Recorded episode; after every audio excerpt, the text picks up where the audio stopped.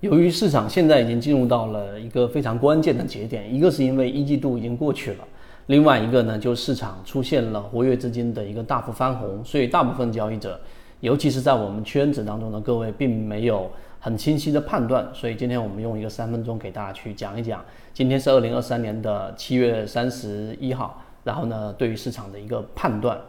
首先第一个，我们要知道整个市场现阶段的大盘方向。是处于一个灰色的，也就是说，它并没有达到一个我们可以这个放手一搏的市场趋势形成的，可以借由这个趋势能够拿到一波确定性利润的这一种行情，这是第一点。但是呢，这并不妨碍着我们要去为即将到来的这一种市场行情的机会来去做准备。那第二点呢，我们一直在动态的给大家去分析，用我们的交易模型，用大盘风控。来分析市场的整个变化，那整个变化呢，并不需要了解所有的宏观经济和市场的这一种资金的活跃量啊，这一个以及它们之间的很复杂的关联。我们认为这实际上帮助并不大。你要去了解到的，其实无外乎就是市场的三个重要的因素。大盘风控已经给大家讲过了，第一个就是市场的趋势，第二个就市场的整个赚钱的一个效应，第三个呢，就市场的整个增量资金的情况。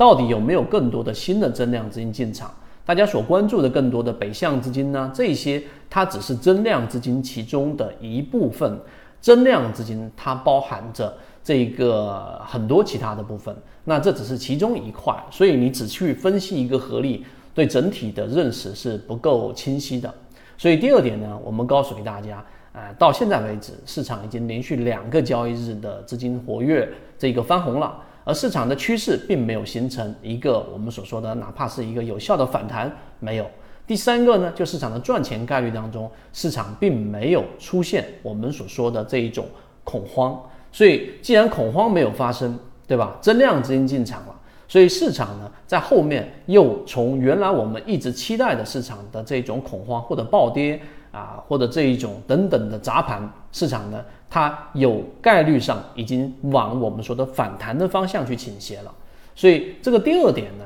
这种综合的分析实际上是有利于我们的策略去进行布局的。好，第三点，当我大盘的方向和市场的环境我已经非常清晰之后，我更多要去做的就是要了解我到底要布局什么样的类型的标的，以及以什么样的这一种仓位配比。去进行布局，然后呢，后期我要做哪些准备？这个才是一个比较专业的个人交易者所需要去思考的问题。时间关系，我们没有办法全部把这些内容都展开去说，我们会在后面的这种直播给大家去聊。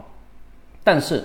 当你明白这个大盘环境之后，剩下的第三点，你必须要明确的，这一回，如果你是属于我们说的风险偏好比较高的，我可以承担一定风险的。那么在我们的交易模型当中，这一回就是类似于我们常说的次权试盘啊，一定的仓位建立在一些我们说的这种打到超跌的、打到半年线附近支撑的、打到我们说的超跌突破的一些重要的趋势线支撑的这一种我们说的一买位置或者二买位置的标的。那么这是底仓。那么后续要去关注的，就是我们。后面要等到的周二这一个资金到底是不是翻红啊？一旦翻红是三天翻红了，三天翻红的这一个后续资金持续性，它是趋势形成反转的一个必要条件啊，它必须啊这一个充分条件啊，充分必须呃这个有三天以上的这种活跃资金翻红，这个趋势才会去形成。所以这些策略你都做好了之后，如果是后期的底仓你布局好了，